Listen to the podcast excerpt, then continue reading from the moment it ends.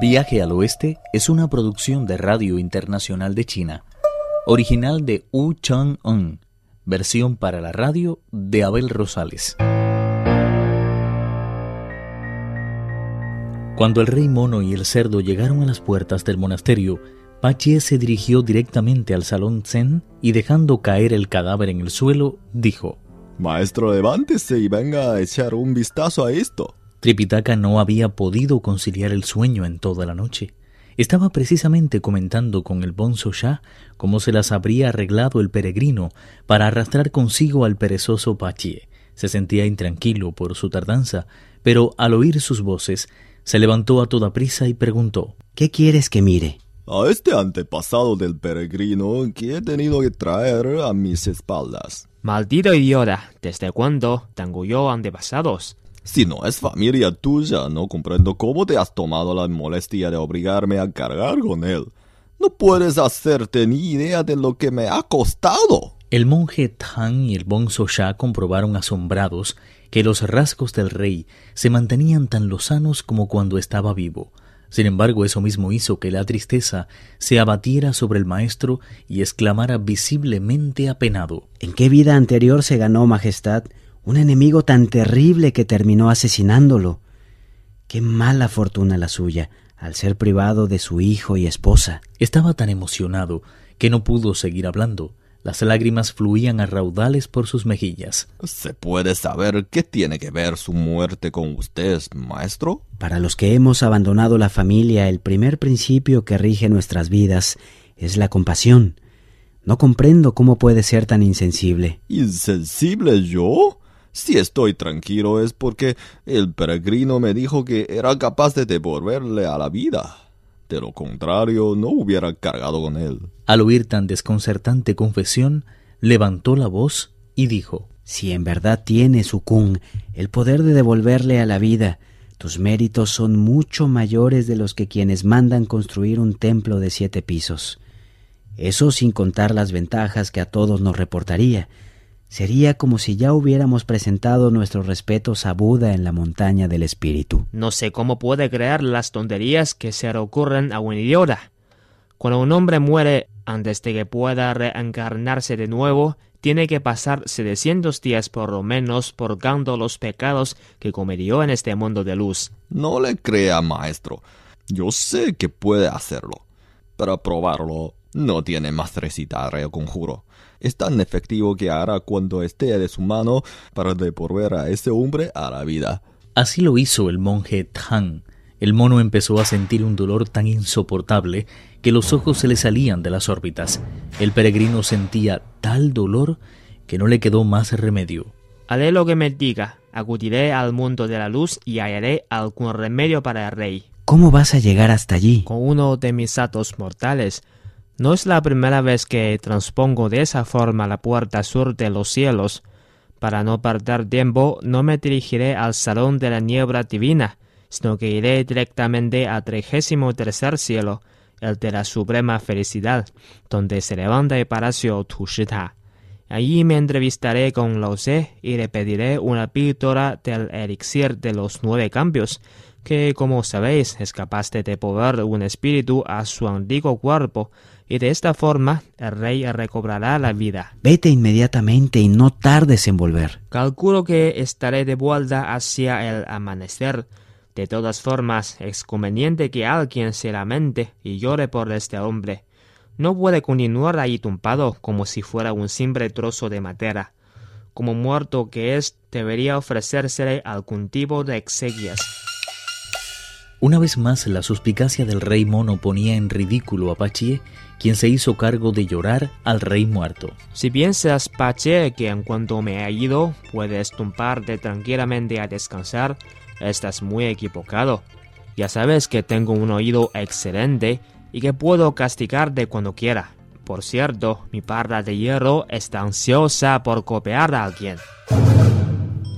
Mucho tuvo que insistir el rey mono para que Lao Tse le regalara una de las píldoras de elixir de oro. No tardó en dejar atrás las arcadas de jade que despedían incontables rayos de luz bienaventurada. Volvió a montar en una nube y en un abrir y cerrar de ojos regresó a este mundo de sombra y polvo. El sol estaba apuntando por el oriente cuando llegó por fin a la puerta del monasterio de la Gruta Sagrada. Tráeme un poco de agua. El bonzo ya corrió hacia el pozo que había en la parte de atrás.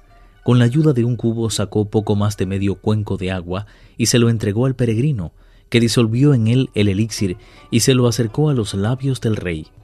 Con no poco esfuerzo, logró separarle las mandíbulas vertiendo poco a poco en su boca tan maravilloso líquido. Al cabo de media hora, su estómago comenzó a emitir una serie de ruidos extraños, pero su cuerpo permaneció tan inmóvil como hasta entonces. Qué extraño. Ese elixir debería haberle puesto ya a la vida. No existe razón alguna que le impida regresar a este mundo. De hecho, está volviendo a él a pasos agigantados. ¿Cómo iba a poder si no tragar esa agua después de llevar muerto tanto tiempo? Eso quiere decir que entre el pulso y la circulación se ha establecido una vez más una relación armónica. Su respiración se mantiene no obstante bloqueada todavía y no puede funcionar como antes. ¿Qué otra cosa podía esperarse de un hombre que ha permanecido en el interior de un pozo durante más de tres años?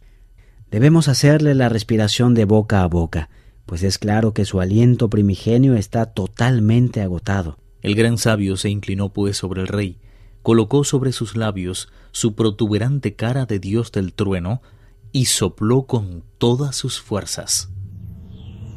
La potencia de su aliento descendió por la garganta del muerto hasta alcanzar sus pulmones. Allí cambió de dirección y regresó a gran velocidad hacia la glotis. El rey tosió sonoramente y su respiración y su espíritu se hicieron una misma cosa. Enseguida se dio la vuelta y arrodillándose ante Tripitaka exclamó con voz agradecida. ¡Qué poco esperaba yo cuando vine en sueños a solicitarles ayuda! Que en solo una noche iba a pasar del mundo de los espíritus al de la luz. Majestad, todo el mérito es de mi discípulo. Solo a él debe agradecer su buena fortuna. Con razón afirma el proverbio, para que una casa funcione bien, solo precisa de una cabeza rectora. Es justo, por tanto, que acepte su reconocimiento. Tripitaka no sabía de todas formas qué camino seguir. Extendió las dos manos y tras hacerle levantar del suelo condujo al rey al interior del salón zen. Antes de tomar asiento, su Majestad insistió en dar las gracias personalmente al peregrino, a Pachie y al Bonzo Sha. En aquel mismo momento, los monjes del monasterio entraron con el desayuno en la habitación y al ver al rey con las ropas mojadas de pies a cabeza, empezaron a hacerse toda clase de descabelladas preguntas, pero el peregrino trató de tranquilizarlos, diciendo No se asusten, este que ven aquí no es otro que el señor del reino de Cayo Negro, su auténtico dueño. Hace tres años fue asesinado por un monstruo, pero me las he arreglado para devolverle a la vida. Nuestra intención es acompañarle a la ciudad para desenmascarar a impostor. Así que si han preparado algo de comer, tráiganlo. Sin pérdida de tiempo, los monjes trajeron un poco de agua caliente para que el rey pudiera lavarse y cambiarse de ropa. La túnica rojiza fue descartada al instante, siéndole sustituida por unos ropajes que le regaló el mismo guardián del monasterio. Fue igualmente despojado de sus botas y de su cinturón de jade, vistiendo a cambio una faja y unas sandalias totalmente monacales.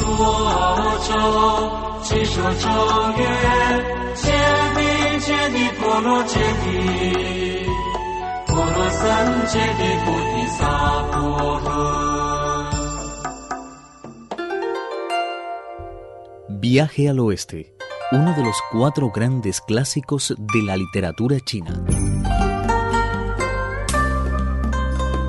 Versión para la radio Abel Rosales. Actuaron en este capítulo Pedro Wang, Juan Carlos Zamora y Víctor Yu. Esta es una realización de Abel Rosales, quien les habla, para Radio Internacional de China.